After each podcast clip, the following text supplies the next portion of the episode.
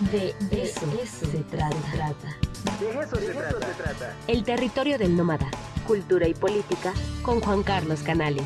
De eso se trata.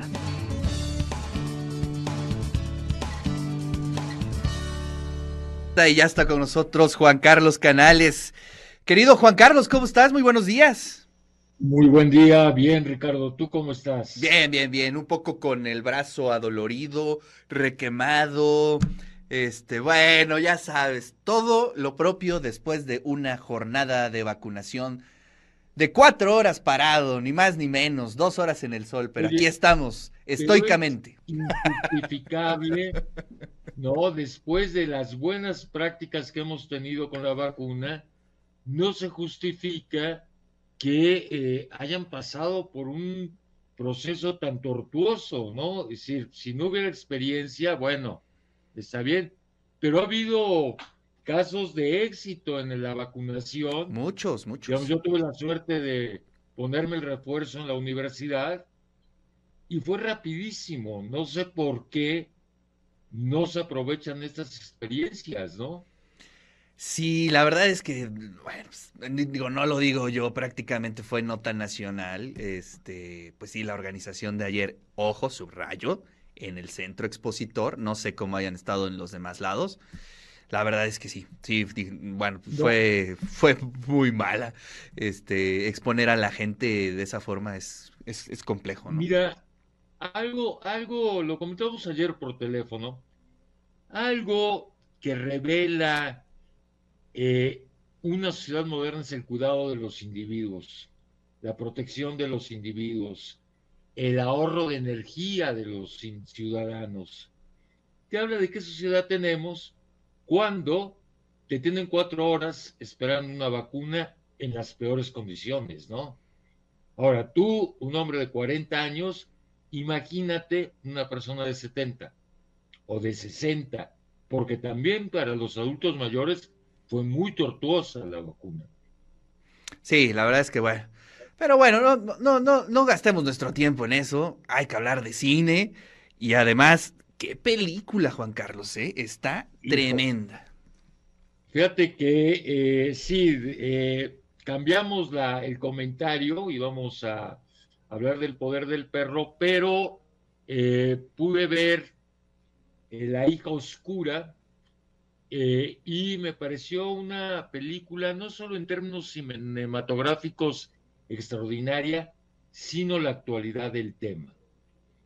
Me parece que es un tema que a nivel internacional está en el ambiente, pero particularmente a nivel mexicano, toda la discusión que se ha dado a partir de las feministas, de la situación de la mujer hoy día en México, creo que es relevante esta película. Eh, la historia es muy simple.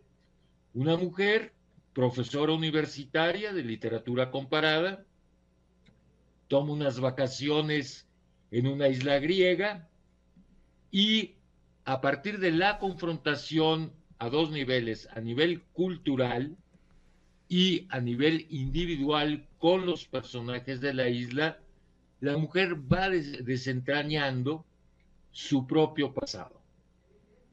Entonces, la película está compuesta en dos grandes niveles de relato, uno que es la narración en presente de este periodo vacacional y eh, en la medida en que tiene encuentros con los personajes de esta isla, se va revelando el pasado de esta mujer. ¿Y cuál es el tema fundamental de la película? La compleja dimensión de la maternidad que me parece que nos obliga a pensar, y esto me gustaría subrayarlo, que no podemos hablar de una maternidad como no podemos hablar de una paternidad, como tampoco podemos hablar en términos generales de una parentalidad. Es decir, no hay una maternidad, las mujeres dependiendo de una situación social, de clase, de valores, de creencias, van revelando las múltiples formas en que se asume la maternidad. aquí particularmente la maternidad. Y el otro, los otros dos grandes temas que se desprenden de esto es la compleja eh, dimensión que tienen los vínculos humanos y sobre todo el lugar de la agresividad en el amor. Es un tema que no podemos soslayar. El vínculo contradictorio de las relaciones humanas. Y un tercer nivel, que me parece que es importante subrayarlo, es el tema de la libertad de las mujeres. Claro. Entonces creo que a partir de la historia que va contando, esta mujer eh, que va enfrentando eh, distintas posiciones en torno a la maternidad con los personajes de la película y con su propia experiencia de la maternidad, nos va revelando este complejo mundo que tenemos que reconocer como plural. Hannah Arendt decía que al hombre no se le puede juzgar en singular. Tenemos que hablar de los hombres en el espacio público. Y creo que es el tema de la película. Desde luego es una película muy fuerte porque derriba, echa abajo nuestras pretensiones sobre la maternidad. Es decir, no toda maternidad es una maternidad ideal. ¿sí? Pensemos cómo vi, pueda vivir una, una obrera, una trabajadora, la maternidad y cómo la vive una mujer de la burguesía. Desde luego no podemos reducir esto a clase, pero son factores que van a incidir en la propia concepción de la maternidad. Sí, pero también hay que hablar, eh, Juan Carlos, de el texto del guion. Es excelente del guion de esta película porque lo va elaborando de una forma en donde tú realmente llegas a sentir em, esas crisis de la protagonista, ¿no? Donde de pronto se ve interrumpida su vida profesional, donde de pronto logra eh, padecer la frustración de vivir en pareja, la frustración de lo que produce una casa, la frustración de ser una madre que pues no siente por ciertos momentos pues esa mm, vocación o ese eh, instinto natural, entre comillas, ¿no? Esto quiero este, subrayarlo. Y cuando encuentra una salida profesional que la llena, eh, ahí entra una contradicción tremenda. Eso, eh, la verdad es que cuando yo lo vi dije, uff, qué disyuntiva, ¿no? Por supuesto. A ver, acabas de, decir algo que es fundamental, que, muchos grupos sociales no entienden. No hay naturaleza humana. Exacto. Qué bueno que lo retomas. No hay naturaleza no es algo natural. El amor no es algo natural. Es decir, la, en el mundo animal hay naturaleza, pero en nuestro mundo no hay naturaleza. Entonces, estas pretensiones de aprobar o desaprobar determinadas prácticas humanas a partir del concepto de la naturaleza se cae. Y claro, la película lo que está denunciando es una sociedad patriarcal, ¿sí?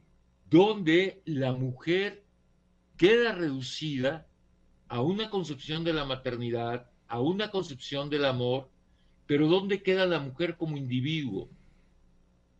Claro. ¿sí? Y somos sociedades de individuos.